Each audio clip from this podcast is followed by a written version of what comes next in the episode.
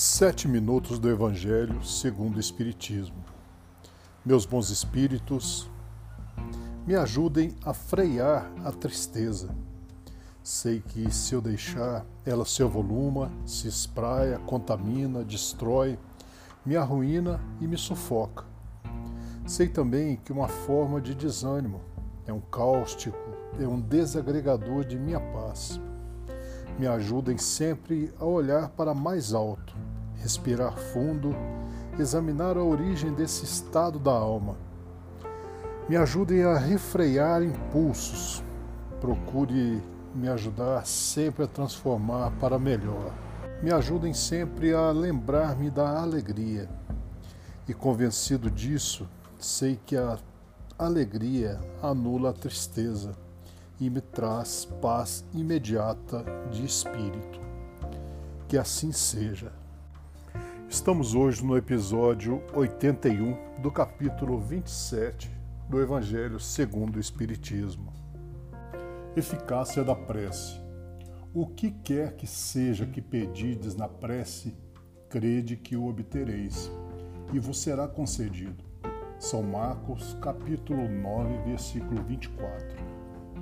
Há pessoas que contestam a eficácia da prece e se baseiam no princípio de que, conhecendo Deus, nossas necessidades, é supérfluo expor-lhes.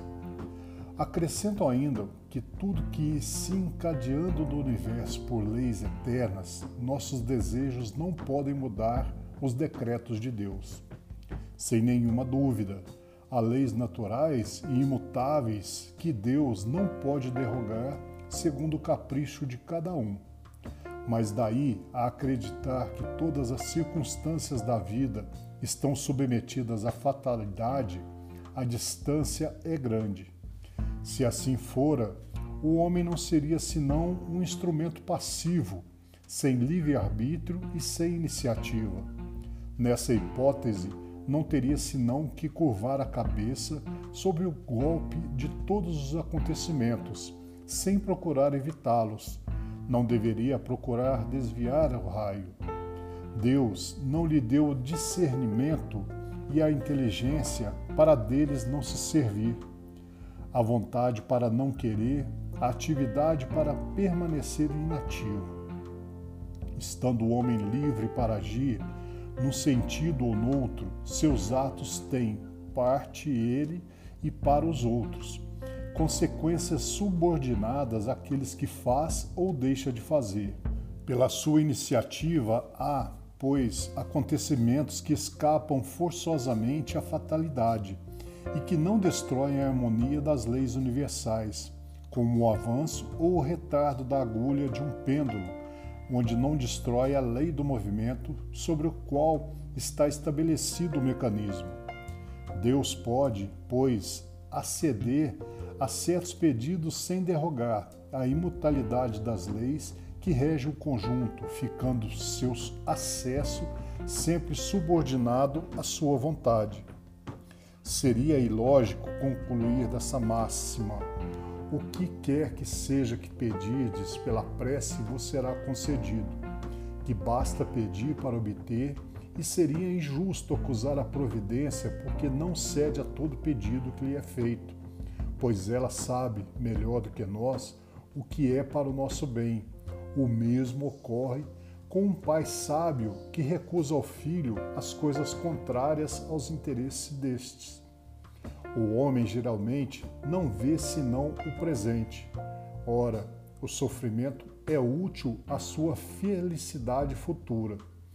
Deus o deixará sofrer, como o cirurgião deixa o doente sofrer uma operação que deve conduzi-lo à cura. O que Deus considera que se dirige a Ele com confiança é a coragem, a paciência e a resignação. O que concederá ainda são os meios de sair por si mesmo da dificuldade, com a ajuda das ideias que são sugeridas pelos bons espíritos, deixando-lhes assim o mérito. Assiste aqueles que ajudam a si mesmo, segundo esta máxima Ajuda-te, que o céu te ajudará. E não aqueles que tudo esperam de um socorro estranho, sem fazer uso das próprias faculdades, mas geralmente prefere-se ser socorrido por um milagre, sem nada fazer. Tomemos um exemplo. Um homem será perdido num deserto e sofre sede horrível. Sente-se desfalecer e se deixa cair no chão. Roga então a Deus para o assistir e espera, mas nenhum anjo vem lhe trazer o que beber. Entretanto, um bom espírito lhe sugere o pensamento de se levantar, seguir uma das veredas que se apresentam à sua frente. Então, por um movimento maquinal, reúne suas forças, levanta-se e caminha ao acaso. Chega a uma elevação e descobre ao longe um riacho.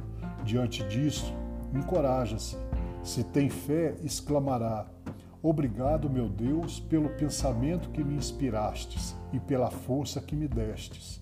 Se não tem fé, dirá: Que pensamentos bons eu tive, que chance eu tive tomando a vereda da direita, ao invés da esquerda. O acaso, algumas vezes, nos serve verdadeiramente bem, quando me felicito pela minha coragem e por não ter me deixado abater.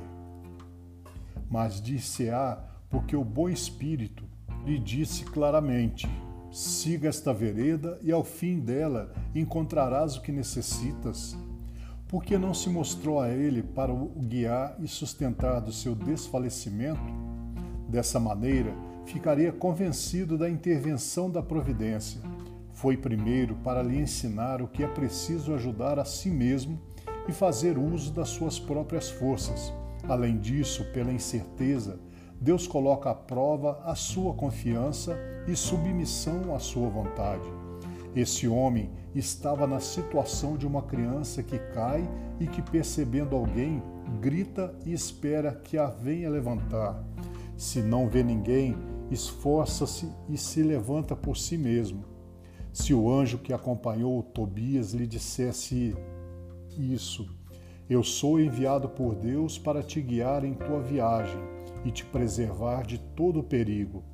Tobias não teria tido mérito algum. Confiante no seu acompanhante, não teria mesmo necessidade de pensar. Por isso, o anjo não se fez reconhecer senão no regresso. E para a nossa reflexão, eu tenho que conceba Deus como estando ao seu lado no trabalho, em casa, na rua, no automóvel, sempre perto, como companheiro íntimo. Leve a sério o conselho de Cristo: orai sem cessar. Isto significa que devemos estar sempre em atitude de oração, andando com Deus em todos os momentos, falando com Deus de maneira natural e espontânea ele nos compreenderá. Entrega teu caminho ao Senhor, confia nele e mais ele fará. Senhor, tu que podes conceder-me a graça que tanto almejo, cria, Senhor, as possibilidades para a realização do meu desejo, em nome de Jesus. Que assim seja. Peço, em nome de todos os bons espíritos próximos a nós, que nos conceda um caminhar alegre e feliz. Que em nome de nosso Senhor Jesus Cristo, que assim seja.